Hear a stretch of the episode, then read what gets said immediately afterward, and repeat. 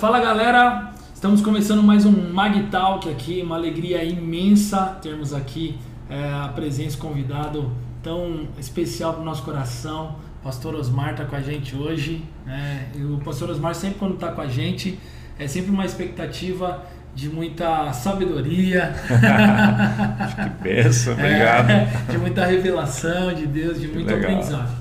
A gente, eu posso falar assim particularmente que eu sou muito é, agradecido a Deus né, pela vida do pastor Osmar, por ser realmente uma grande influência para nossa casa. É, essa amizade, essa aliança que a gente tem já de X anos aí, né? É, algumas décadas. Algumas décadas. Nos caminhamos juntos, nossas famílias, né? Isso Nos mesmo. amamos muito.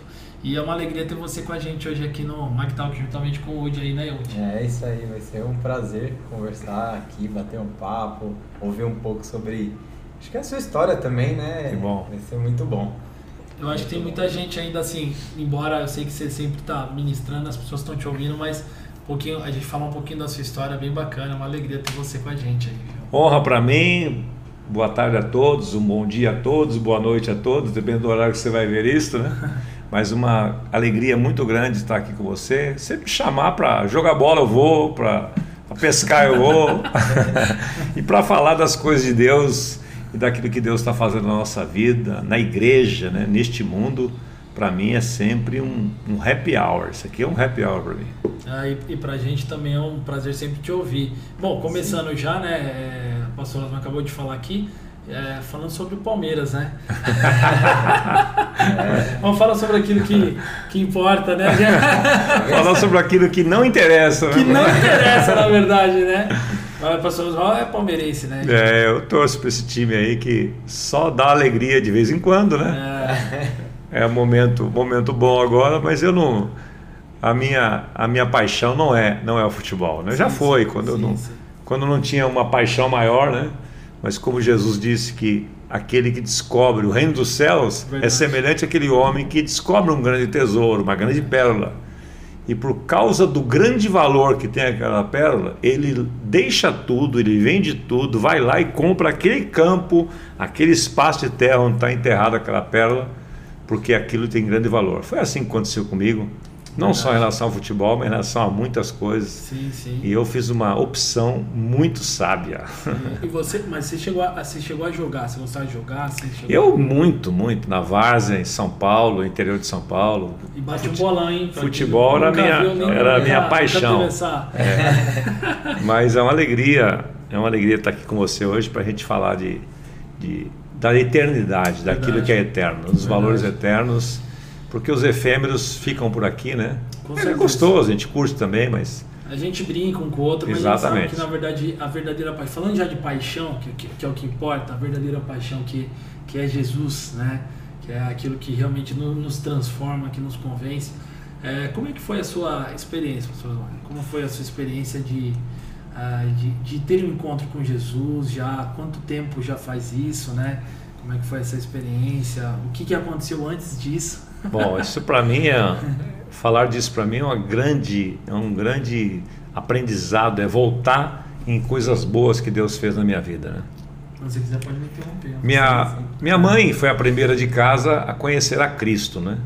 Na época dos anos 60, nas tendas, as cruzadas evangelísticas, né? Minha mãe, uma mulher sedenta, teve uma experiência com Cristo e ela trouxe. O evangelho sempre chega através de alguém. E numa família, normalmente chega mais através das mulheres que são mais sensíveis. Né? Minha mãe, por conta de uma necessidade, de uma, uma necessidade, é, de uma enfermidade de um dos, um dos filhos, né? ela foi atraída, ela conheceu a Cristo e a sua vida foi transformada. De lá para cá, ela começou, ela começou a trazer esta semente poderosa do evangelho para dentro de casa. Então, meus irmãos, eu sou uma família de seis, eu sou o mais novo, né? Uhum. Mas lá pelos meus. Eu andei, ela, ela me levou para os caminhos do Senhor, me guiou nos caminhos até minha adolescência.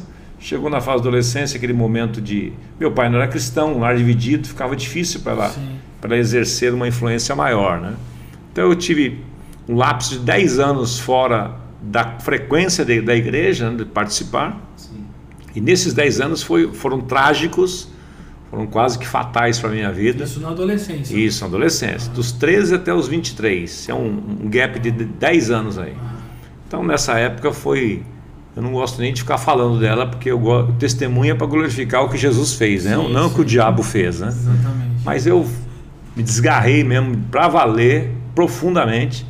Mas aos 23 anos, através da oração da minha mãe, através do amor dela, do serviço dela, do exemplo dela dentro da nossa casa, eu não resisti e voltei para para os caminhos do Senhor. Então, aos 22 para 23 anos, eu tive uma conversão violenta mesmo, verdadeira, para não, eu não, de lá para cá, eu costumo dizer o seguinte: eu não recuei um milímetro para trás. Eu só ando para frente. Eu não sou daqueles eu, retrocede. Eu, retrocedo. Eu, para mim, desistir, essa palavra não existe no meu dicionário em relação às coisas de Deus. Né? Então, eu não retrocedi nem um dia. Eu vivo apaixonado por Jesus. Eu não perdi o primeiro amor. Esse negócio de perder primeiro amor, eu, eu tenho uma, uma visão diferente disso, porque quando você descobre um verdadeiro amor mesmo, não tem como você perdê-lo. Né? Sim. A palavra de Deus diz isso. Né? Sim. Eram, saíram de nós porque não eram de nós. Né? Então, aos 23 anos, eu tive essa conversão, depois é, me envolvi profundamente com, com a palavra, com a igreja, com amigos, andando com gente melhor que eu.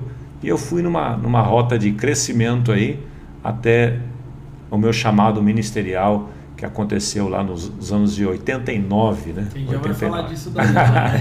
então foi um tempo que maravilhoso, legal. uma história assim de, de avanços do reino na minha vida, né? Sim. E foi um momento único, apaixonante que eu que eu curto até hoje, que eu cultivo até hoje. Eu não fico olhando para trás uhum. dizendo, puxa, como foi bom. Que a Bíblia diz para não fazer isso também. Não Sim. diga é, Eclesiastes 7,10. Não diga, não fica olhando para trás dizendo os tempos passados foram melhores que este. Como se você fosse um museu, né? Eu não sou um museu, eu sou um movimento, né? Eu estou crescendo. A igreja é um movimento que vai crescendo. Então, assim, né? assim tem sido, né? Assim é. tem sido. Quem olha para trás se torna estátua de sal, né? Isso Segundo a Bíblia.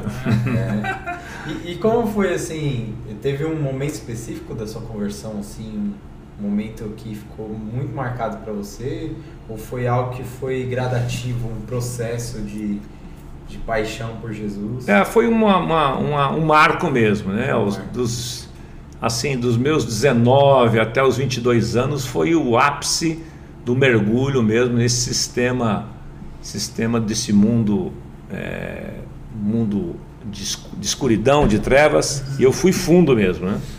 Mas pela bondade de Deus, e aí eu descobri que este vazio que existia dentro de mim não era possível ser preenchido por mais nada que não fosse Cristo. Então, algo marcante que foi que foram algumas coisas, foram várias coisas, na verdade, né? Mas eu quero de novo enfatizar a coisa positiva.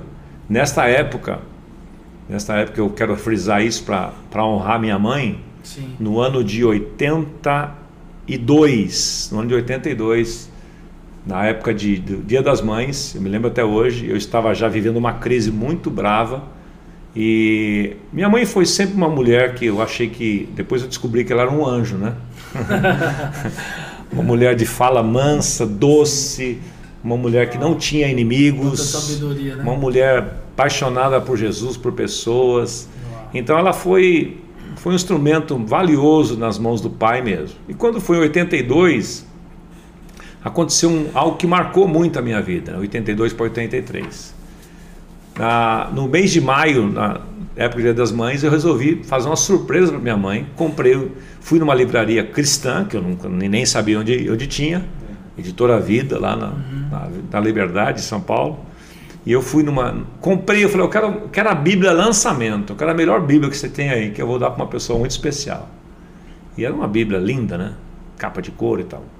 Fiz um presente bacana e no dia do Dia das Mães presenteei a minha mãe. No dia seguinte, ela ficou muito feliz, me agradeceu. No dia seguinte, pela manhã, quando eu ia indo para o trabalho, na segunda-feira, ela falou assim: Filho, eu gostei muito daquela Bíblia, mas eu queria fazer algo, quero dar de presente para você. Pena que eu não trouxe a Bíblia aqui, se eu soubesse do assunto. Sim, é. Se eu soubesse que ia tocar nesse. Ela me devolveu a Bíblia. Eu falei, mãe, mas era da senhora. Ela falou, não, não. E ela disse para mim assim: esta Bíblia é uma Bíblia de estudo. Eu não preciso de uma Bíblia de estudo. quem precisará de uma Bíblia de estudo, quem precisa de uma Bíblia de estudo é você, porque eu hei de vê-lo sendo um pregador da palavra. Uau. Eu era ímpio, pecador, baladeiro, mentiroso, safado, sem vergonha, mulherengo, era tudo isto. Sim. E ela olhou com, os olhos de Cristo. Uau. Por isso que eu aprendi muito com a minha mãe aquilo que Paulo diz em 2 Coríntios capítulo 5, versículo 13. Sim. Daqui por diante a ninguém vemos segundo a carne. Porque ainda que vejamos segundo a carne, Exatamente. a partir de agora não veremos mais assim. E no 14 ele diz: Porque o amor de Cristo nos constrange, uhum. julgando nós isto. Se um morreu por todos, se um morreu por todos, logo todos morreram. Exatamente. Minha mãe me viu neste versículo. Ela me viu já como eu seria então é um, é um, é um conselho, é um, é um desafio que eu sempre faço para as pessoas, Samuel. Uhum. Para você olhar para as pessoas, você olhar para, para o ser humano, para o seu próximo, não com aquilo que você está vendo diante de você, Exatamente. não com aquilo que ele é, não com os seus traumas, não com as suas dores, mas olhar com as lentes de Cristo, colocar as lentes de Cristo e ver a pessoa através do sangue de Jesus, Exatamente. através da vida de Cristo, porque você então vai conseguir profetizar sobre ela aquilo que ela potencialmente tem dentro, mas nem ela sabe. Nem ela porque eu aprendi, aprendi com o Chris Valens que profetizar é você ir aos escombros das pessoas, da vida das pessoas e descobrir o tesouro que está ali dentro e trazer para fora. Uau. Então é você ir lá dentro, Exatamente. é você ir lá no profundo, é você remover os escombros e você descobrir aquela centelha de Deus que está ali dentro. Então esta maneira dentro de uma mina, né? Exatamente. É essa, essa é a ideia. De coisas que você precisa é essa a ideia. Essa a ideia. Então minha mãe fez isso comigo. E a partir dali eu é, foi uma coisa muito marcante, que jamais eu consegui me esquecer disso. Sim. Hei de vê-lo como um pregador da palavra. Essa palavra cravou no Cravou, cravou. Aí dali, por, dali eu demorei mais um ano ainda para me render a Cristo, mas eu estava embalado, eu estava em lugares que não deveria estar, eu estava passando por perigos e esta frase na minha cabeça. Hei de vê-lo como um pregador. Não teve mais jeito. Não teve mais jeito. Não teve mais jeito. O amor de Cristo me constrangeu. Não teve jeito. Foi uma questão de tempo. E você só. lembra de ah, você você se recorda de lembrar dessa dessa, dessa palavra mesmo se você estava nos, nos, momentos você tinha essa percepção Espírito Santo ali. Mas não tenha dúvida. Quantas e quantas vezes eu estava em ambientes de muita pseudo alegria. Uhum. Né? Muita azaração ali e, a, e, e de vez em quando eu ouvi uma voz assim dentro de mim: O que é que você está fazendo aqui? Impressionante. Você quer provar o que para quem? A força da oração. Né? Então, eu, hoje, na época, eu acho, meu, alguém está falando aqui, tem uma voz. mas eu, eu, eu sempre, porque esse negócio de ouvir Deus é um negócio impressionante, é um, é um negócio maravilhoso, é um caminho, é um caminho fantástico que a gente tem que, que, a gente tem que discernir essa voz. Né? Então eu, eu percebi assim, aí não teve jeito. Aí quando foi no ano de 83, no ano, no ano seguinte, né?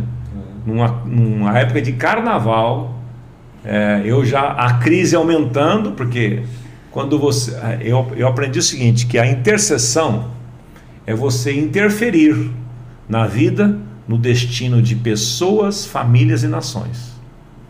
Então, quando você começa a interceder para alguém, você vai interferir na vida dela. Exatamente. E minha mãe fez isso por mim. Vai afetar direto. Ela interferiu, interferiu, não teve jeito. Aí, quando chegou em 83, no ano de 83, ela chegou para mim, numa, ela participava de uma igreja do Evangelho Quadrangular aqui no bairro da Zona Norte de São Paulo. Ela disse para mim, filho, vai ter um acampamento de jovens, eu gostaria muito que você fosse. Eu falei, mãe, como é que eu vou? Não conheço ninguém. Ah, não vou, mãe, não é para mim. Eu fugindo, né? Sim. Eu fugindo. Ah, filho, eu gostaria que você fosse. A mãe não tem dinheiro. Tá bom. Ela juntou o dinheiro dela, das economias dela, fez a inscrição para mim. Chegou e falou assim: filho, tá resolvido o seu problema, ó. Sua inscrição tá paga. Já era. Você não tinha mais. 22 para 23 anos. Você não tinha mais argumento. Não já. tinha mais. Aí eu tive que arrumar amigos para ir comigo, porque eu falei, não conheço ah, ninguém lá. Sim. Aí eu levei mais três amigos. É, já é, Não cristão, eu já estava evangelizando. e um deles, uma dessas amigas, hoje é minha esposa. É mesmo? É, legal, então, então foi um negócio impressionante. Já um, foi, nossa, já... foi lindo, foi lindo. Uau. Então eu vou para aquele acampamento, um local. É, é, vocês conheceram onde? Desculpa até. Você... Nós, nós, já nos conhecíamos no colégio, né? Sim. A Nice já, já tínhamos. Já, tido, de, de é, já tínhamos um, um relacionamento. Ah. E aí eu falei, olha, vamos lá e tal. Aí levei um amigão meu que, Serginho, né? Ah. E a irmã da Nice, a Nena, né? Sim. Então fomos nós quatro, mas o local era horrível. Local horrível. Perguntei pro pessoal, vai ter futebol lá? Amava o futebol? Vai. vai. Tem campo lá? O cara tem, tem sim, é, tem, tem, tem, tem, Meu, um coisa brejo. horrorosa. Tinha um, umas toceiras de capim gordura no meio lá. Quem, quem não é do interior não pra sabe o que é isso. Jogava, né, gostava. Foi um horror. Nossa. Mas tinha Jesus. Ah. Teve o amor de Cristo e parecia que aquela sensação, né? Falei, minha mãe acho que sentou com cada um desses pregadores aí para contar minha vida para os caras, não é possível. Tudo para mim, pô. É tudo para mim. Então eu volto de lá, outro cara. Eu fui que nem Saul naquele rancho de profetas. Vou transformado num novo homem ali, né? E a, e a Nice nessa daí já veio junto nessa embarcação? Já veio nesse, nesse, nesse, nesse embalo. Ela demorou um pouquinho mais depois, né? É. Porque o negócio era comigo mesmo. Né? Sim, sim, Ela foi como, ah, eu vou, vou. Sim. Mas não o momento dela foi outro, foi um, um, ou dois anos depois, né? Mas foi um momento. Aí eu voltei de lá, faca no dente, né? Sangue nos olhos. Aí, aí teve, teve jeito. Uau, teve mais então foi, não, não teve. Nem um milímetro eu recuei de lá para cá. Que legal. E dali você já se envolveu já no ministério? De cabeça, de cabeça. Todas as, todos os encontros, todas as reuniões da igreja que a minha mãe frequentava, né? Eu queria participar. Teve dias que falava assim: não tem nada na igreja hoje? Ah. Eu falei assim, filho, só tem uma reunião de oração. Mas eu quero ir. Não, meu filho, mas a maioria é mulheres. Mas eu levo a senhora. Eu ia, levava ela de carro, ficava lá, a turminha sentava lá na frente, você estava lá atrás, dobrava meu joelho lá e. Porque eu queria Deus. Fome. Eu queria Deus. Ah. Então foi, foi intenso. Porque eu sempre fui intenso em tudo que eu fiz, né? Sim. Então é, quem é mordo em tudo que faz, corre o risco de ser mordo também em, naquilo que vai fazer para Deus. Né? Quem fala, quem, quem encaixa, tem gente que encaixa tudo na vida, né? Aí encaixa o evangelho também. É uma mais uma atividade, né? Sim. Não é a atividade. Como Você faz disse. uma parte da minha rotina. É, né? como eu disse no início, não era, não era aquele campo, uhum. aquele tesouro que você encontrou, que Sim. você abandonou tudo, vendeu tudo para ter aquilo. Não é. Então, enquanto a conversão a transformação, o novo nascimento não se dá nesta base, nós ficamos patinando. As pessoas patinam, aí você quer discipular gente que nem é convertido, Exatamente. aí você quer. Ixi, é uma mão de obra. Aí é. você quer empurrar algo que a pessoa. É, você quer empurrar comida para a pessoa comer que não tem nem não fome. Tem. Né? Não tem fome. Mudou dentro, né? A pessoa que, tá que lá, não foi né? transformado. E, e a parte que você quer falar? Não, é, eu, eu ia aproveitar assim, ia perguntar como que foi o momento que você conheceu o Carlos Alberto, migrou aí para a comunidade da Graça. Então, isso foi interessante também, porque eu fiquei na, na, nessa igreja que a minha mãe congregava, eu fiquei né, quase um ano lá, né? Uhum. E já havia naquela oportunidade um movimento que a comunidade da Graça fazia lá no centro do Professorado Paulista, famoso centro do Professorado Paulista. Quem não passou por lá? Avenida Liberdade 928. Então, eu e, e, uma moçadinha da comunidade lá, da, dessa igreja começaram a ir, conheciam. Eu não sabia nem que era Carlos Alberto, nem que era a comunidade da graça, não sabia nada. Sim. Não sabia nada. Não conhecia nada do meio evangélico, do meio cristão. E um dia ele falou assim: ah, vamos uma reunião, segunda-feira, um teatro aqui e tal. Eu falei, vamos. Eu ia, eu ia em tudo. Uhum. Tem Jesus lá, eu vou lá, né? Vou lá. E aí foi assim que eu conheci o trabalho lá no teatro, às segundas-feiras. Aí eu comecei, me apaixonei, comecei a ir toda segunda-feira. Permaneci ainda nesta igreja com a minha mãe, ah. aos domingos, sábados, reunião de jovens. Mas eu, como eu não tinha nenhum vínculo ali, a não ser, eu era um frequentador, 22 anos, 23 anos nessa época. Aí eu, eu comecei a ir toda segunda-feira no teatro. Aí, conclusão, me apaixonei pela, por aquela visão, por aquela missão, né? E como eu não tinha nenhum vínculo ali, como eu disse, não tinha nenhum cargo, nenhuma responsabilidade, sim, sim. então foi tranquila a minha, a minha, a minha deixei de, de, apesar de ter sido batizado ali, comuniquei a turma e, e fui congregar lá na Rua Iponina. Então a igreja, a igreja que era do lado de casa aqui, eu atravessava a cidade, morando num bairro, indo para outro bairro. Você mas... já fazia já essa, essa ponte. Você era da Zona Norte mesmo. Zona Norte. E, e, como foi a sua, a sua experiência ali dentro do CPP? Assim, é, o que, que te marcou ali? É, essa atmosfera que Sim. a gente conversa com tantas pessoas é, é verdade. Mas é, fora, é. até dentro do Brasil e tal. Eu tive o privilégio de conhecer alguns irmãos fora, conversando com alguns pastores e tal, e eles falando Poxa, mas eu lembro do CPP. É. Não, até aqui. Não, até no Japão. É. Até no Japão. Japão. Estive no Japão por duas vezes, né? Tem igrejas que foram, que foram fundadas no Japão por gente que foi formada no, no carpete, porque não tinha nem lugar para sentar Sim. lá, sentado no, chão do CPP. CPP assim. Então, eu, eu, eu percebo, e pastor Sim. Carlos Alberto, Ademar, Antunes e outros também, hoje chegaram, chegamos a essa conclusão depois. Uhum. Que o que aconteceu naquela, naquela época dos anos 80 foi um avivamento que experimentamos ali, mas não sabíamos. Se soubesse, talvez estragaríamos. Exatamente. É então a gente quer isso, conter, né? né? Ah, podia botar uma placa, a igreja do avivamento. Aqui, né? A igreja do avivamento. Então aí, aí pronto, o avivamento tem embora. Só tinha fome, né? É. Só tinha fome. então foi um momento assim muito, muito marcante. As coisas mais, mais únicas que aconteceram ali foram os climas de adoração, né? A adoração, algo profundo. Tinha dias que não não tinha como parar a adoração, né? Como emendava um cântico no outro e eu só queria se jogar no chão, orar e glorificar Deus e palavras e dava quantas palavras. Nossa, dava demais, demais. E aí, com o passar do tempo, eu tive o, o grande privilégio, né, de andar do lado deles, né? Uhum. Ser discipulado pelo Ademar por um bom tempo, né? Depois andando com o pastor Carlos Alberto e depois em 89 eu fui desafiado para o ministério tempo integral na Comunidade da Graça. Que legal, que bacana. Então de lá e lá estou, né, desde Sim. 30 e caramba, é, é tempo, hein? 89, 30, é tempo. 32 anos, sim, né? 32 para 33 anos. Você já tinha sido, ali você já tinha sido ordenado já pastor? Não, ordenado pastor eu fui em 92. 92. 92. Ali você foi ah. chamado para servir. Vai fazer 30 anos ano que vem, né? Uau, Se eu não me engano, em 96 eu tava lá na comuna de. Ah, é? é porque o Udi, o Udi também veio, né? Assisti muito, assim, sobre iniciação, né? Minha, minha mãe deixava. Na verdade, tinha Ministério Infantil e eu não gostava, eu gostava de ouvir você. é. Você, o Douglas. Você tinha quantos anos? Legal. Eu, acho que era desde os. Ó, que eu me lembre Sim, mesmo, assim, desde os quatro anos. Gosto do ensino, gosto do ensino. Que legal. Mas eu acho que quando, quando caiu assim, essa que uns 6, 7 anos eu já estava fissurado, assim, eu ouvi a ministração mesmo. Fiz curso de batismo com você. Ah, Acho é? que foi no. Foi num, num encontro no sítio da comuna. Sei. Acho que foi. É, galera Ovelhinha que passou tá? na sua. Na sua é, bacana, que legal. Fruto também. Que legal. Fruto daquilo que o Senhor tem derramado sobre que você. Legal. Tamo aí.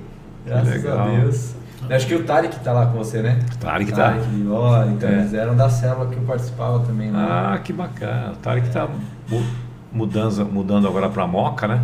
É. Então ele está congregando conosco lá na Zona Sul. Bacana. É, legal. Então essa época, a gente, eu lembro do pastor Osmarzão com, com aquela barbona lá. é verdade, Saúl. Embora você está bem mais jovem é, hoje. É, muito obrigado. Está bem mais rejuvenescido. E uma coisa que uma marca também que eu vejo do seu ministério entre é, é, é, é, o ensino, né? Como é que você, é, assim, realmente recebeu essa vocação, né? De você percebeu essa convicção de poder também servir dentro do Ministério da Comunidade tem sido uma influência muito grande, né? Nessa, na marca do ensino, né? Uhum. De, de, ensinar, de, é, de, de, transmitir né? a palavra de Deus, essa mensagem. Como é que foi essa, essa virada aí? Olha, é, é, um, é um dom é um dom, porque eu não gostava de ler. Eu tinha preguiça de ler. É mesmo? Não gostava de ler. Para mim, eu não. acho que você já, desde a sua. Não, não, não. Não gostava de ler. Queria... Gostava de, eu, era, eu gostava de coisas na minha adolescência, juventude, de coisas agitadas, nada de nada contemplativo. E para ler, não dá para você ler correndo, né? Sim. Você tem que ler, você tem que sentar e tal. Então, quando eu, eu tive essa experiência com Cristo, eu fui fundo nas escrituras e comecei a ler. E começou a despertar uma paixão por, por ler. E, e interessante que eu ouvi uma frase uma vez de, de, algum, de algum curso que eu fiz, não lembro agora de quem é o autor dessa frase, ele diz o seguinte: que aquilo que você concebe claramente, você consegue transmitir claramente. Então, desde aquela oportunidade, eu comecei a buscar entendimento das coisas. Entendimento das coisas para poder transmitir claramente. Uhum. Porque é, ensinar é um dom. Sim, sim. Nem todo professor é um mestre. Exatamente. Tem professores conteudistas, essa, essa tem professores conteudistas que dão, eles entram numa sala, dão um play lá e blá blá blá blá blá blá blá, blá. E tem aqueles mestres qual a diferença de um de outro? O mestre, ele encanta você. Exatamente. Ele encanta você. Se for fazer uma pergunta para vocês aqui, se, se eu virar como a entrevista para o lado de vocês, vocês vão se lembrar de professores, ou vão ter até dificuldade de lembrar de professores, mas não vão deixar de lembrar de mestres. Sim. Pessoas que marcaram você com a simplicidade, Exatamente. com a aplicação daquilo. Exatamente. Então eu comecei daquela época me esmerar nisto buscar isso. Eu falei, eu quero transmitir as verdades de Deus com simplicidade e profundidade. As duas combinações só por Jesus e pelo Espírito Santo. Sim. Porque profundidade você lê muito, você tem muito conteúdo, você... mas aí não é simples, as pessoas não entendem. Fica complexo. Ou então você vai com muito simples, muito simples, sem profundidade. Então uma coisa que eu sempre peço a Deus, até hoje quando eu vou preparar algo para ministrar, para ensinar, eu falei, Senhor, me dá profundidade nisso, mas me dá simplicidade. Para que quando eu pregar aqui, o Woody com 7 anos de idade possa entender. Mas o de 60 anos também fala, pô, tá falando comigo. Exatamente. Então, é isso, esse é o, isso é só o Espírito Santo pode fazer, né? Sim. E eu fui fui procurando me, me, me orientar por isto, e, mas eu não, não me considerava um cara, um mestre. Uhum. Até que um dia, olha só que interessante, estou me lembrando agora disso aqui. Eu estava fazendo um exercício. Já está puxando todas as Com a liderança uma liderança de célula da comunidade sede, uma noite, numa terça-feira, eu fiz uma dinâmica com eles. Falando sobre ministérios e dons, eu criei uma dinâmica. Falei, olha, vocês agora vão sair em grupo de três, no máximo quatro, saímos para o pátio lá da, da sede, do carrão, e você vai orar. Nós vamos... Eu falei sobre dons. É, sobre, sobre dons e, e, e, e, ministérios, uma palavra bem simples, e depois eu soltei a galera em grupos de três. Falei assim: vocês vão orar e Deus vai usar o seu irmão para ajudar você a descobrir o seu dom ministerial. Os seus dons e capacitações que talvez você, nem você saiba. Beleza. E eu fui num grupo aleatório. E eu me lembro até hoje que o, hoje ele é pastor na comunidade Tadeu. Ele virou para mim do nada, assim, depois que eu falamos um pro outro, né? Cada um como se estivesse aqui, né?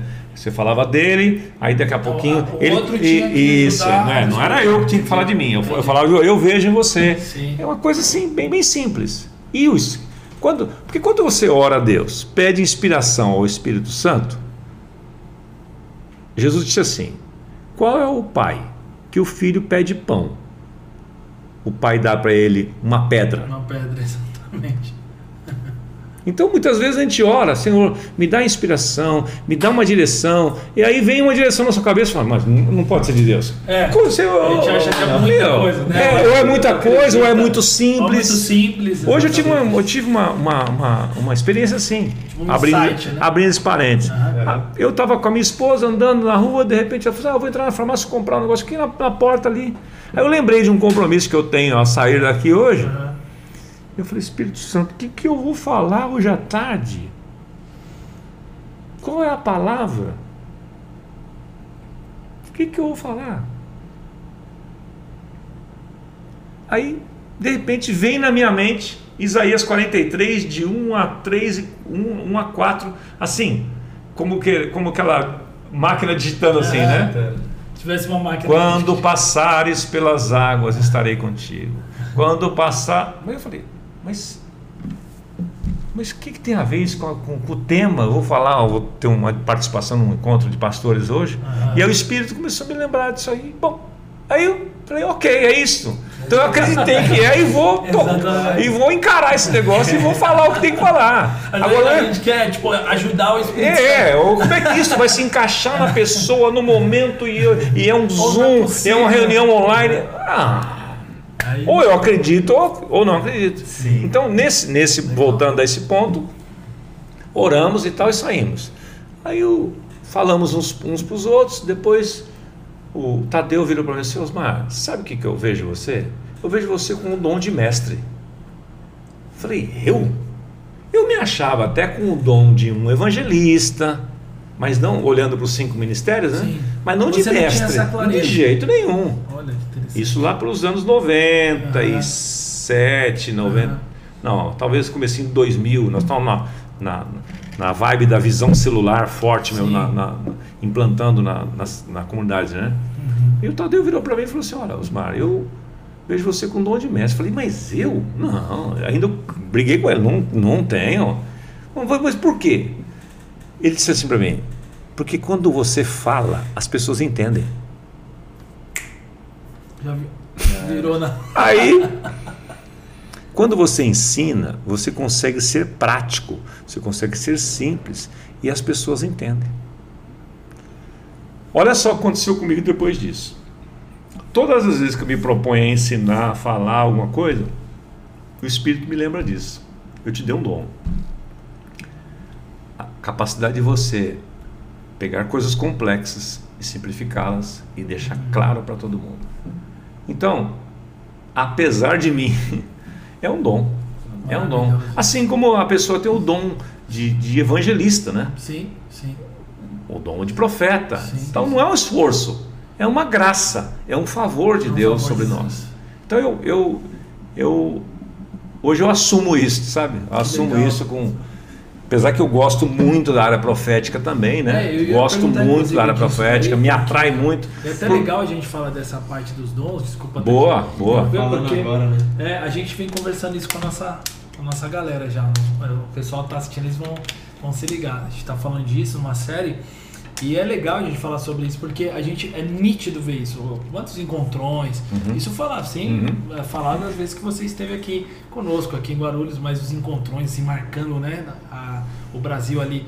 Uns ensinos, a clareza, sim. né? Eu lembro de vários exemplos que é. já deu encontrão e tal. Acho que você deve lembrar vários, sim, né? Sim. Momentos assim marcantes. É, mas existe uma outra área que o Espírito Santo vem é, também trazendo muita, muita, muita, clareza, né? Que é a área profética, que uhum. é uma uhum. área que eu vejo você também fluindo nisso. E como que é isso, né? Até como isso acontece contigo e como isso pode acontecer com o cristão. É, legal, pessoal, a galera, como é que você vê essa questão dos dons Bom, fluindo? Eu aprendi com, com acho que foi o Bill Hybels que disse isso, ele disse o seguinte, que o dom, ele se, você se identifica quando você identifica uma paixão. O dom tem a ver com paixão. Então, quer saber se você tem um dom? Descubra a sua paixão. Né? Eu tenho um dom, as, pessoas dizem assim, eu tenho, eu tenho paixão por crianças. Às vezes ela não sabe, eu tenho um dom. Ela não fala assim, ela tem um, uma paixão. Eu tenho uma paixão por trabalhar com idosos. Eu tenho uma paixão para falar com moradores em situação de rua. Então, ela está dizendo, Deus me deu um dom.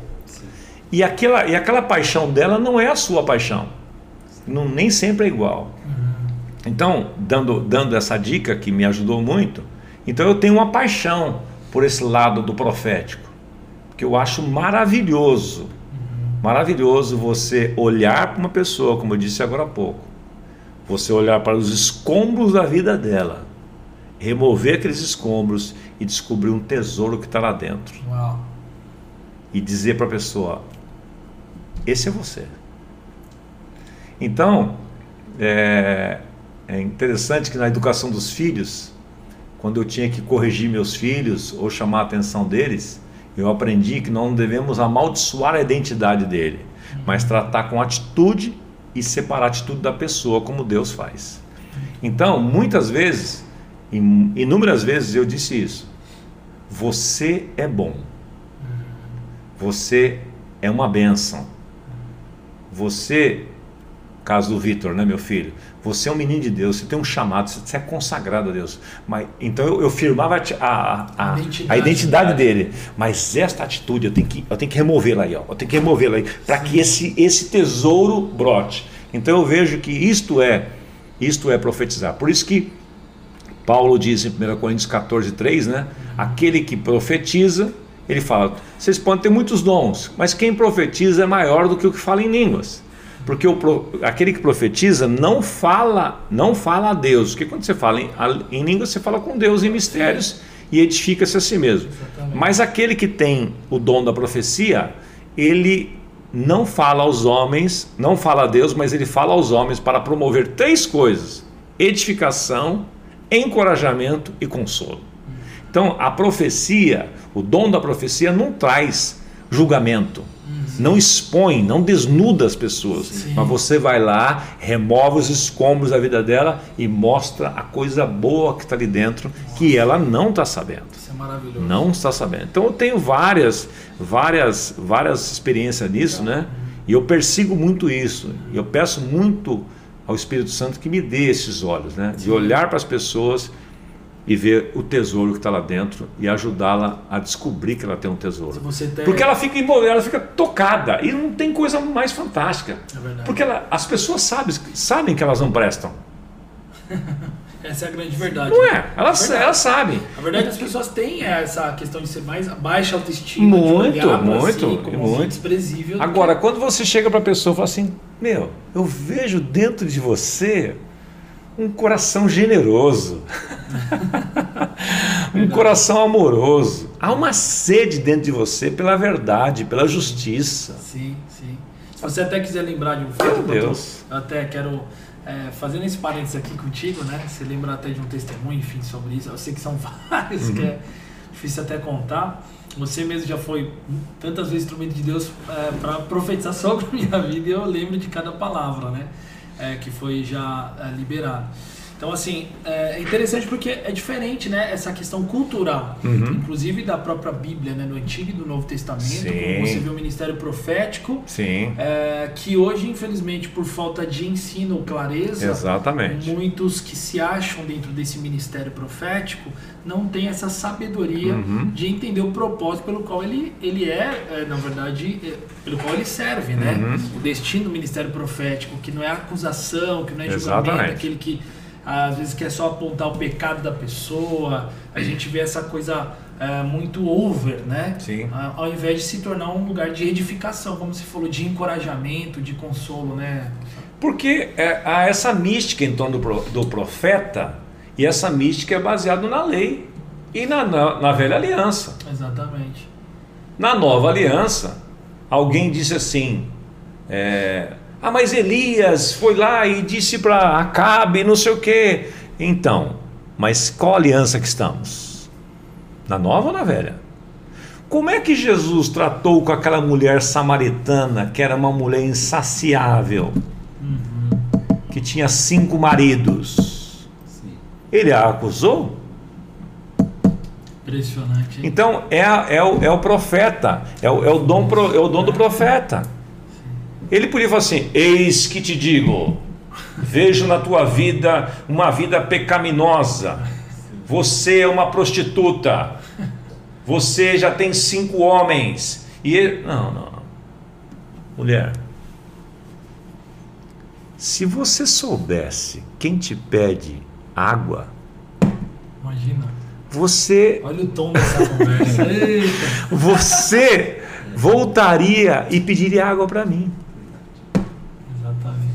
profecia ela gera vida, né? não morte. Exatamente. Ela tem que gerar vida. Aí a mulher entrou pro lado da, da lei, é, meus, os meus antepassados. Eu falei, então, então, os, Abraão, os poços e tal. Mas faz o seguinte: chama o seu marido e vem aqui. Sabedoria. Ela falou assim, não tenho marido, então. Disseste bem. Não, você já teve cinco. E agora esse que você tem não é seu marido. Quando eu te der da água que eu tenho, você nunca mais virá buscar água, nunca mais você terá sede. Exatamente. Ela entendeu o quê? Eu vou, vou, então nunca mais eu precisar voltar buscar água. Aí não, não. O, a hora vem e agora é Exatamente. que os verdadeiros adoradores, o, a quem os, o Pai procura, porque outra coisa, você quer da música, né? Deus não procura adoração, Sim. Ele procura adoradores. Ah, vamos fazer um cultão aqui e tal. Não, não, não, não. Ele não se impressiona com luz, com fumaça, Sim. com estroboscópio. Não, não. Ele, ele, quer ver o coração do adorador lá. Então você vê essa, essa, essa, essa, essa maneira de Jesus profetizar, né? A mulher pega, pega num ato de adultério. Então nunca foi de acusação. Nunca foi de acusação. Então é a nova aliança. Então nós precisamos saber que aliança que nós estamos. Senão, porque tem muitos hoje, até na internet hoje, que ainda Bom, o que mais hoje tem é a velha aliança. A velha aliança. Ainda há um, há um paradigma a ser quebrado. Há um, há um, um, é o ungidão, é aquele Sim, negócio de. É. Não, não, 1 Coríntios 14, 31 diz, Paulo dizendo: todos podeis profetizar. Exatamente. Todos. Beleza que há no corpo de Cristo, né? Exatamente. De descobrir os ministérios no corpo de Cristo, né? E não numa pessoa, Exatamente. Né? Numa figura. Hoje nós somos um corpo. Sim. Nós somos um corpo. É, são os cinco ministérios, depois são os dons os dons carismáticos, e aí vai. Tudo por quê? Tudo distribuído no corpo, porque Samuel tem algo que eu não tenho, você tem algo que, você, que o Samuel não tem que eu não tenho. E aí ele, ela. E não. Imagina se nós estivéssemos aqui sem os dons que temos aqui atrás dessas câmeras aqui para ajudar nós. Não saia nada, não ficar aqui. Ninguém, imagina então, se eu tivesse de fazer isso. Imagina, então. então, é cada um cooperando. E ajusta, como Efésios 4,16 diz, né? Ajusta a cooperação de cada parte promove o aumento do corpo de Cristo em amor. Isso é, ótimo. Então, é engraçado que os, os três trechos que falam mais sobre dons, né, seja 1 Coríntios 12, Romanos 12 e Efésios 4, uhum. eles falam de amor, né? Exatamente. Eles falam de amor e unidade. Os três falam a mesma coisa. Sim.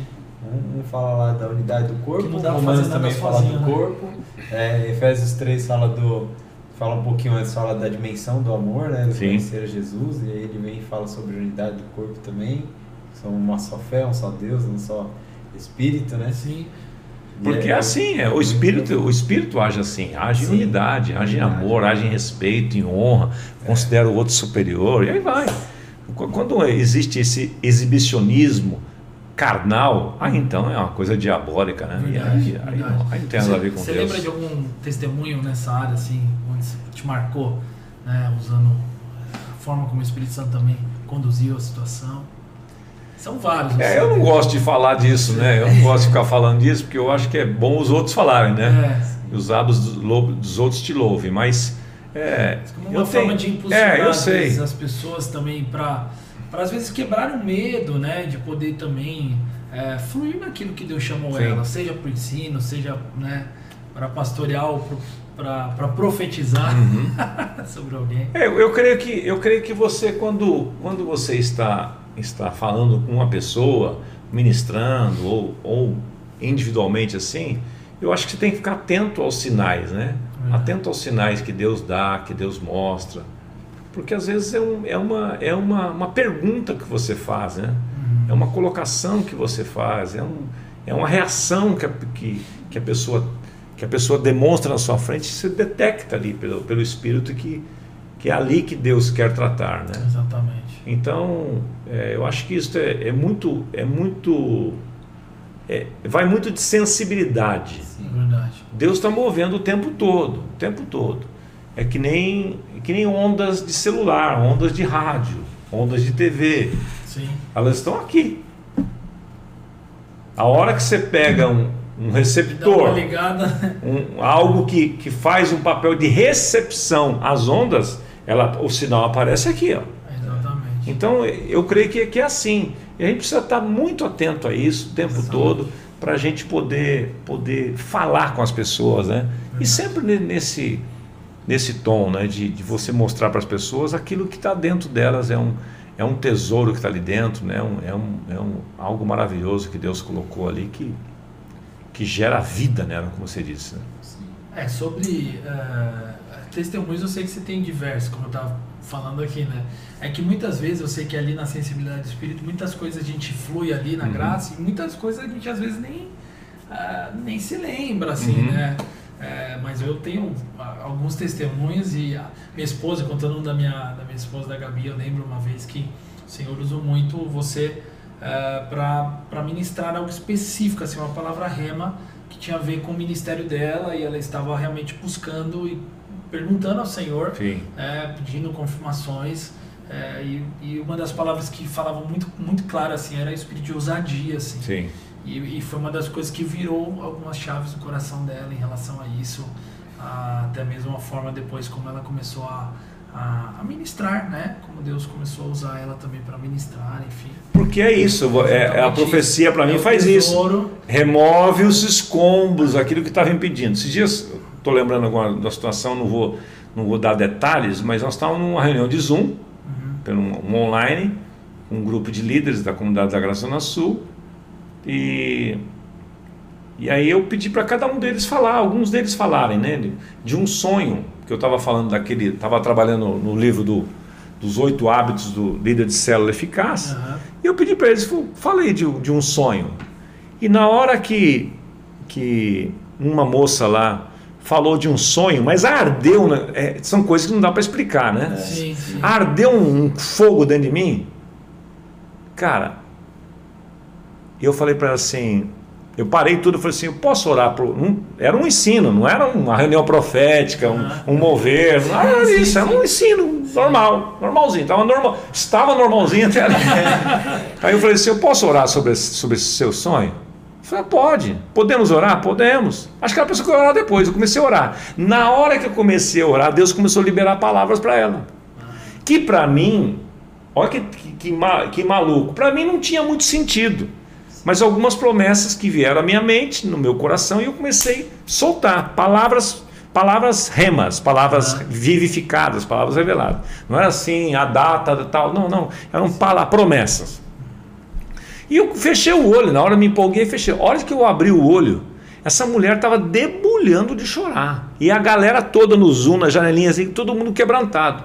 Então eu, aí eu percebi, porque eu não estava, não falei, bom, eu vou lá, preciso me preparar para essa reunião, Deus vai mover. Eu não fui assim, porque é nós precisamos estar, tá, viver naturalmente, sobrenaturalmente. É porque nós somos, temos um Deus sobrenatural. E que ele não fala, eu sou sobrenatural. Ele é sobrenatural Sim. e ele se, se, se interpõe sobre tudo. Então houve assim uma, um, um liber, uma liberação para aquela, aquela moça, sabe? Para aquela moça. Eu falei para ela: esse sonho Deus vai realizar para você.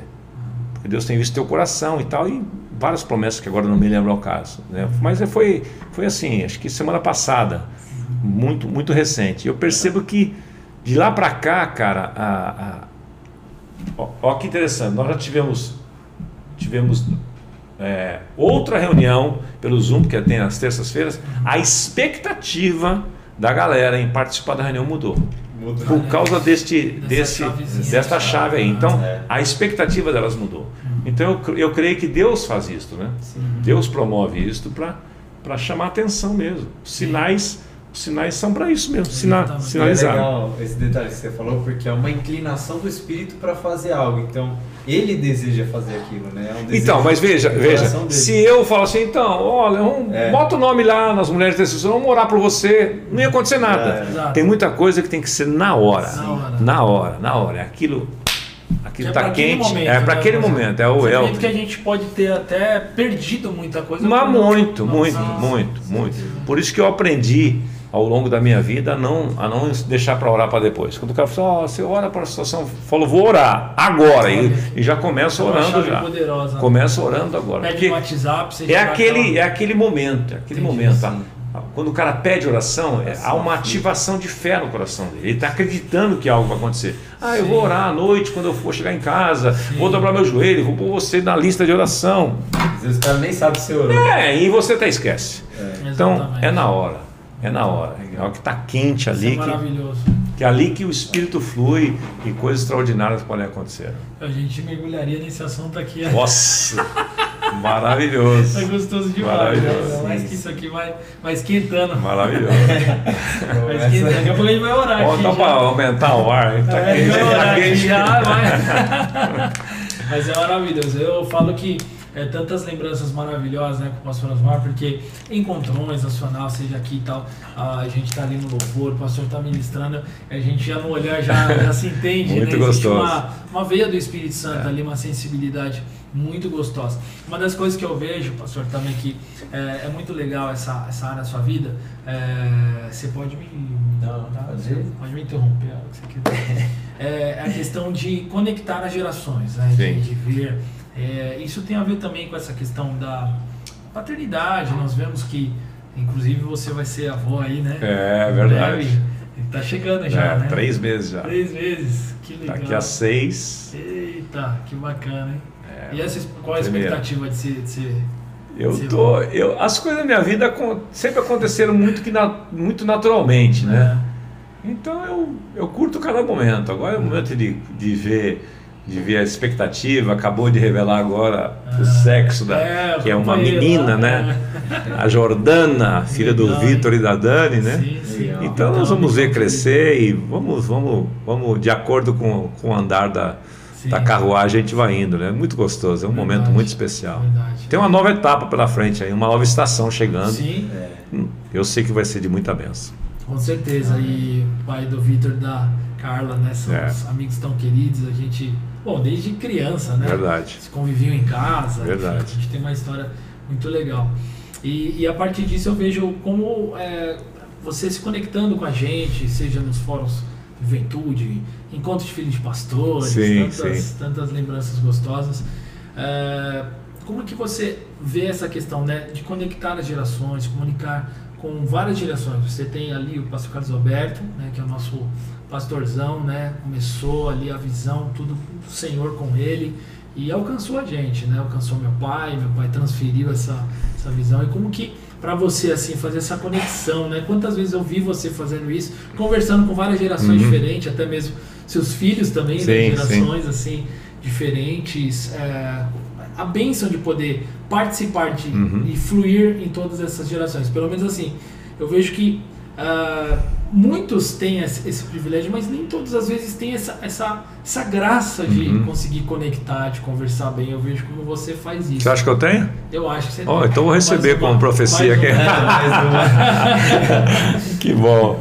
Bom, eu me vejo, eu me vejo numa responsabilidade muito grande em relação a isso. Né? Não é um peso, mas é uma responsabilidade. Eu, eu herdei um legado muito, muito, muito poderoso, né?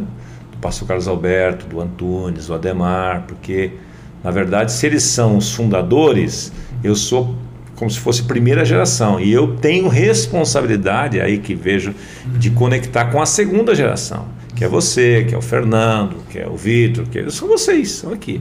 Então eu, eu me vejo muito como este elo, né, de falar com a geração de lá e falar com a geração de cá. Eu tenho procurado exercer isso com, com graça, né? Com graça, com sabedoria e aprendendo a, a, a flexibilizar as coisas. Porque Deus é um Deus geracional. Sim. É o Deus de Abraão, Isaac e Jacó. Ele sempre trabalha em três gerações. Uhum. Ele sempre trabalha em três gerações. Pode ver. O conceito bíblico é isso. O Deus de Abraão é o pioneiro. Isaac é a primeira. E Jacó. Então, quando Deus falava, ele falava, ele reunia as três gerações. Por isso que é importante. Eu gosto muito desta, desta coisa geracional, porque todos precisam ouvir juntos. Uhum. Eu tenho muita preocupação, às vezes, com essas igrejas. E às vezes, quando a igreja vai crescendo, a gente vai departamentalizando a igreja e vai desconectando as gerações. Uhum. Então, cada um tem que ter seu espaço, cada um tem que ter a sua linguagem e nunca celebram juntos. Uhum. Isso é ruim. Sim. Isso é ruim. E depois você não, você não conecta mais, sim, porque sim. as realidades ficam, ficam diferentes. E é importante nós convivermos com os mais jovens, no caso eu conviver com vocês, vocês conviverem, porque, meu, a, as coisas hoje estão muito aceleradas. Exatamente. Estão muito aceleradas. Então, nós precisamos sempre estar olhando para trás. Uhum. Quem que vem aí? Quem que vem aí? Agora, por exemplo, eu tô, eu tô na, nesta fase, vou falar com a minha esposa hoje, já estou com uma lista aqui de de oito casais jovens uhum. com menos de 40 anos da comunidade da Zona Sul que eu vou mentoreá-los. Eles estão, eles estão conectados em vários ministérios, células e tal, mas eu quero arrumar uma agenda para conectar com eles, para mentoreá-los. Por quê? Porque daqui a 10 anos eu terei 70 anos. Eu terei dado do teu pai, daqui a 10 anos. É, eu te dava 45 anos. daqui a 10 anos. Então, para formar uma, uma, uma geração, uma próxima geração leva tempo, para formar sucessores leva mais ainda. Então nós precisamos conectar com isso, porque de onde virá as ideias novas? Não é da minha cabeça mais e nem dos meus dos meus pares, virá da galera mais jovem. Então tem que estar conectado lá. Nós temos um, um grupo pequeno, mas promissor de, de juniores na comunidade Zona Sul que está rompendo. Eu quero me conectar com essa galera, mas eu já, eu já vejo uma distância grande de, de linguagem. Eu já sinto isso. Mas eu posso. Você chegar na roda da galera. Isso, é, é, o pastor, o pastor, né? O pastor da igreja, né? Então, é. essa, essas coisas que tem. Acaba o assunto para o Exatamente. Povo, né? Então, mas eu como é que eu me conecto com eles? Através dos meus mais jovens, dos casais mais jovens. Então já estou de olho nisso, fazendo isso para que não, não perca a continuidade das coisas. Precisamos andar conectados. Né? Precisamos andar conectados. Então nós não podemos perder de vista, senão dá um gap muito grande, aí a, a igreja morre, né? Sim. A igreja morre. Tudo, tudo tem que se renovar na vida. Né? Isso, isso é incrível, é, essa questão geracional. Você fazer essa leitura, né? Porque você falou é, Deus de Abraão, Isaac e Jacó. O Ademar também acho que a gente chegou a, a colocar aqui na mesa essa questão de agora é a nossa vez e tal, e, e, e não considerar quem abriu né, Exatamente. Né, a, a, mata ali. Então essa ideia de trabalhar sempre o coração de todas as gerações que sobre a honra, né, pastor? É o Salmo 78 diz isso, né? Uma geração contará, o... contará o, a próxima geração dos louvores do Senhor. Exatamente. Então nós precisamos andar conectados. E, e esses mais jovens hoje que, que estão aí com milhões de seguidores, precisam saber que a mata foi aberta pelos outros, né? Sim, então sim. É, um, é, um, é, um, é, um, é uma coisa muito, muito bíblica, muito honrosa, honrosa você honrar a geração que veio antes de você. Porque nós estamos falando dos nossos pais aqui, né? Sim, do teu sim. pai, do pastor Carlos Alberto, nós estamos falando aqui. Não, então eu, não podemos é perder isso de vista. Eu faço na minha vida, por exemplo, hoje casado, com filhos, mas é assim, é, é lei. pelo menos uma vez na, nascer, pelo menos. Uhum. Isso que a gente se fala o dia todo, assim, todos os dias. Mas pelo menos uma vez na semana eu tenho que tirar um tempo, reservar uma tarde, um dia, para estar com meus pais. É isso aí. Para ouvi-los, para receber de uhum. Deus através deles. Muitas vezes quando eu vou ministrar fora, até mesmo aqui, uhum. né? Uh, ligo para eles, ora por mim. Isso aí. É, essa valorizar, né? Isso é, isso é maravilhoso também. É, Jesus fez isso, né? Eu não, eu não faço nada que eu não tenha visto meu pai fazer. Eu não falo nada que eu não tenha visto meu pai falar.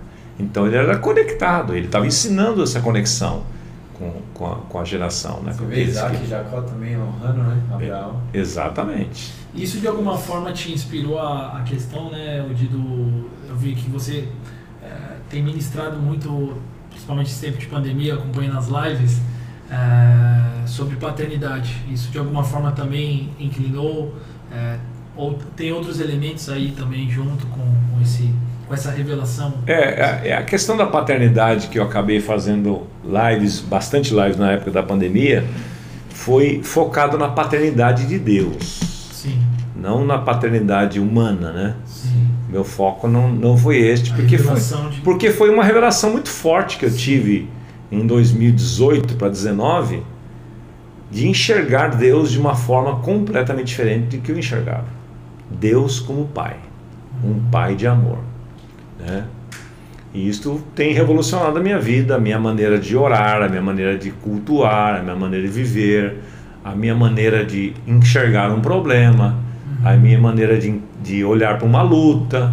Então, o meu pai é o, é o, é o dono do universo. Né? Eu gosto de lembrar de uma, de uma, de uma, de uma ilustração e isto ajuda bastante a gente ver essa, essa questão da paternidade.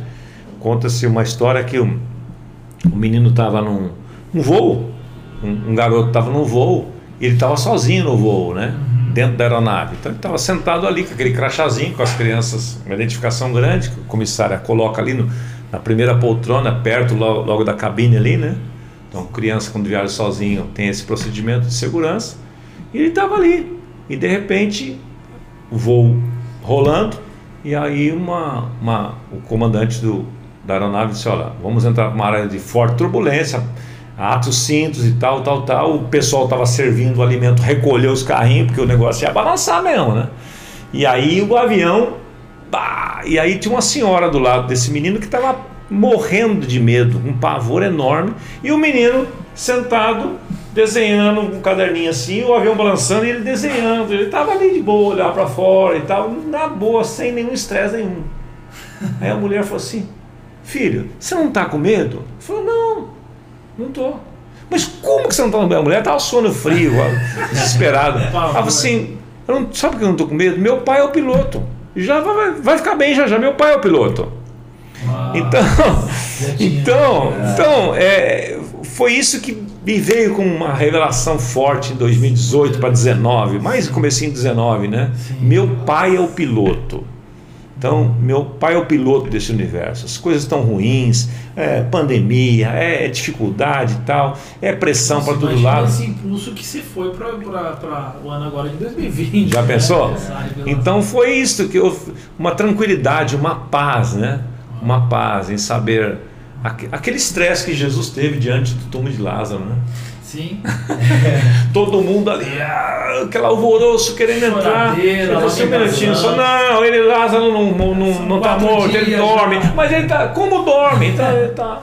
Aí a, a, qual foi a oração desesperada que ele fez? Você lembra do texto? Não. Levantou a mão para os céus.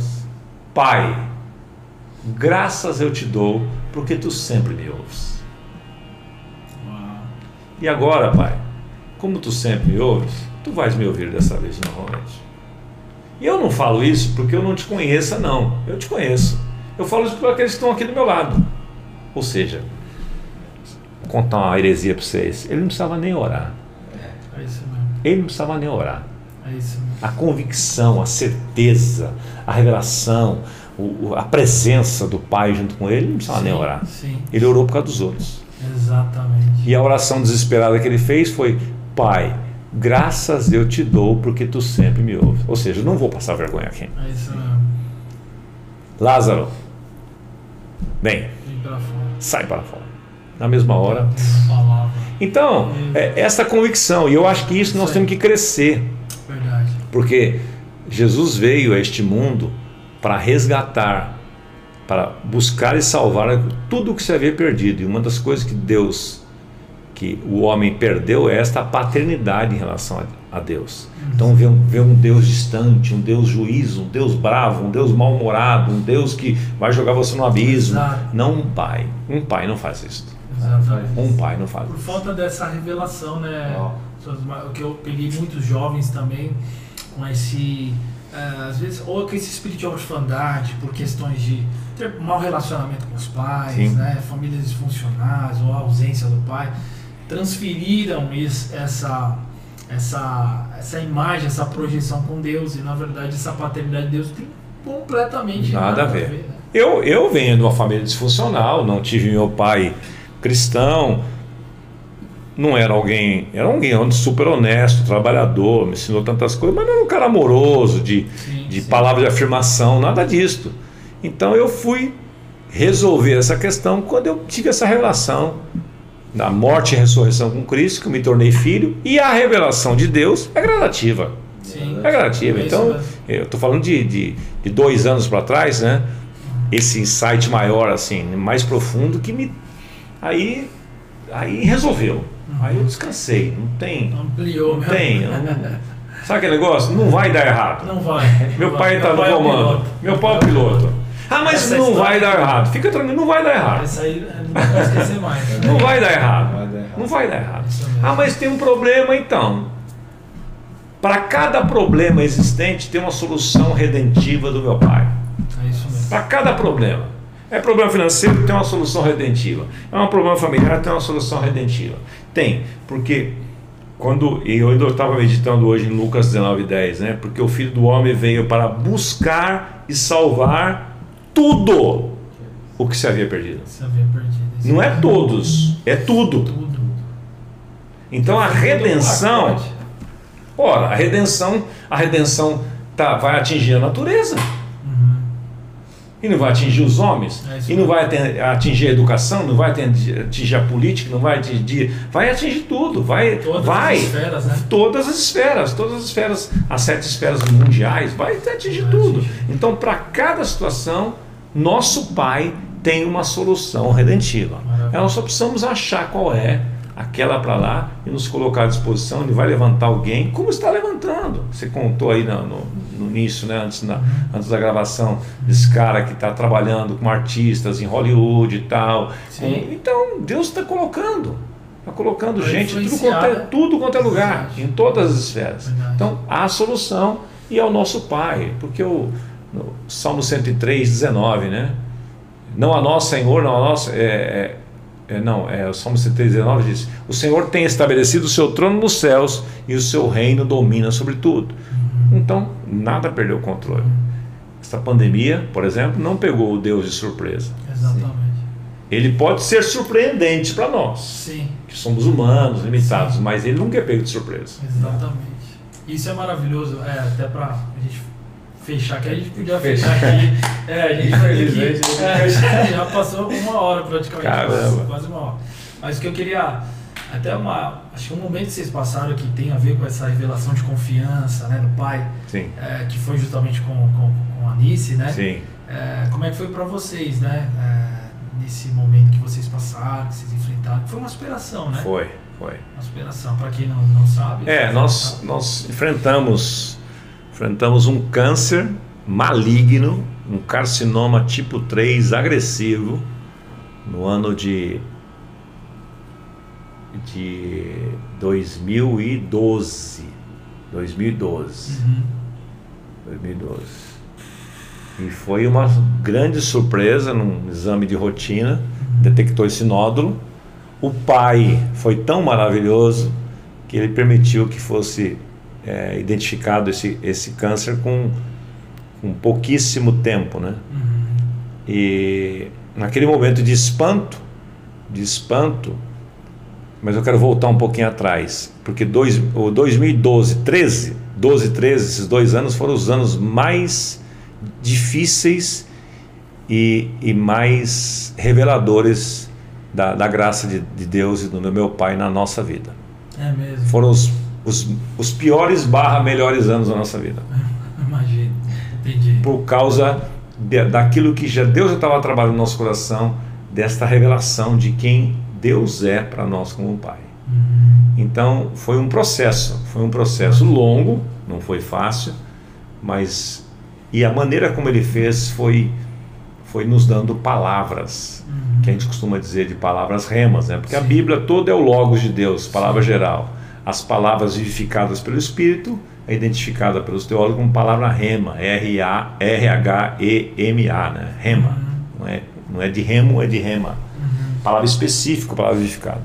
Eu me lembro até hoje de, de quando nós estávamos no hospital, que ela ia entrar para o centro cirúrgico, eu estava lá em jejum, orando, buscando ao, ao Pai, e ele me trouxe essa revelação da palavra do Salmo 107, 39, dizendo o seguinte: eu serei para vocês como uma muralha, é, como uma nuvem, uma nuvem para protegê-los do calor do dia e um fogo para iluminar a noite.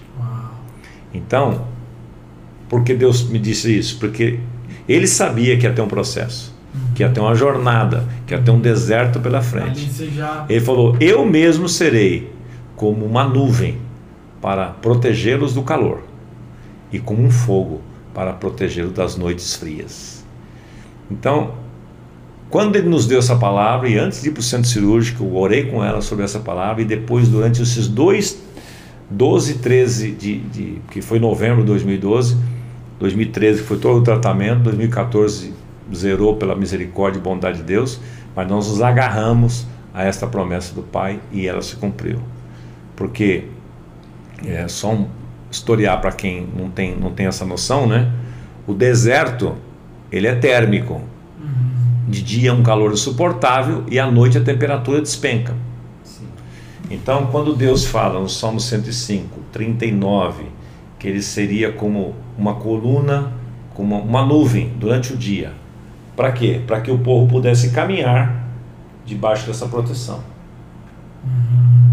Porque eles tinham que só caminhar durante o dia, não podia ficar parado. Sim. E como é que caminha no deserto com 50 graus pisando na areia? Tem, então, ele, ele falou assim: Eu serei uma nuvem que vou.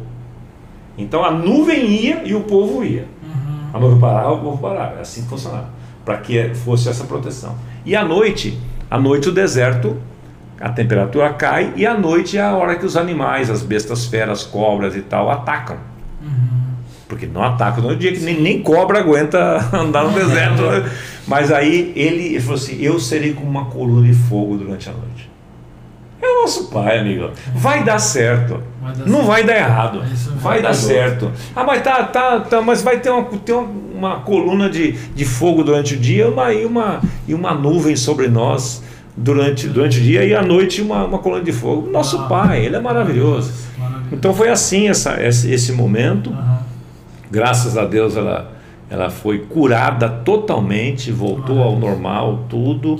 Então foi mais uma para a coleção dos milagres que o nosso Pai faz, fruto da sua sim, bondade sim. e do seu compromisso com a sim. palavra dele. Que quando o nosso Pai dá uma palavra, Números 23, 19 diz: Ele não é homem para mentir, nem filho do homem para se arrepender.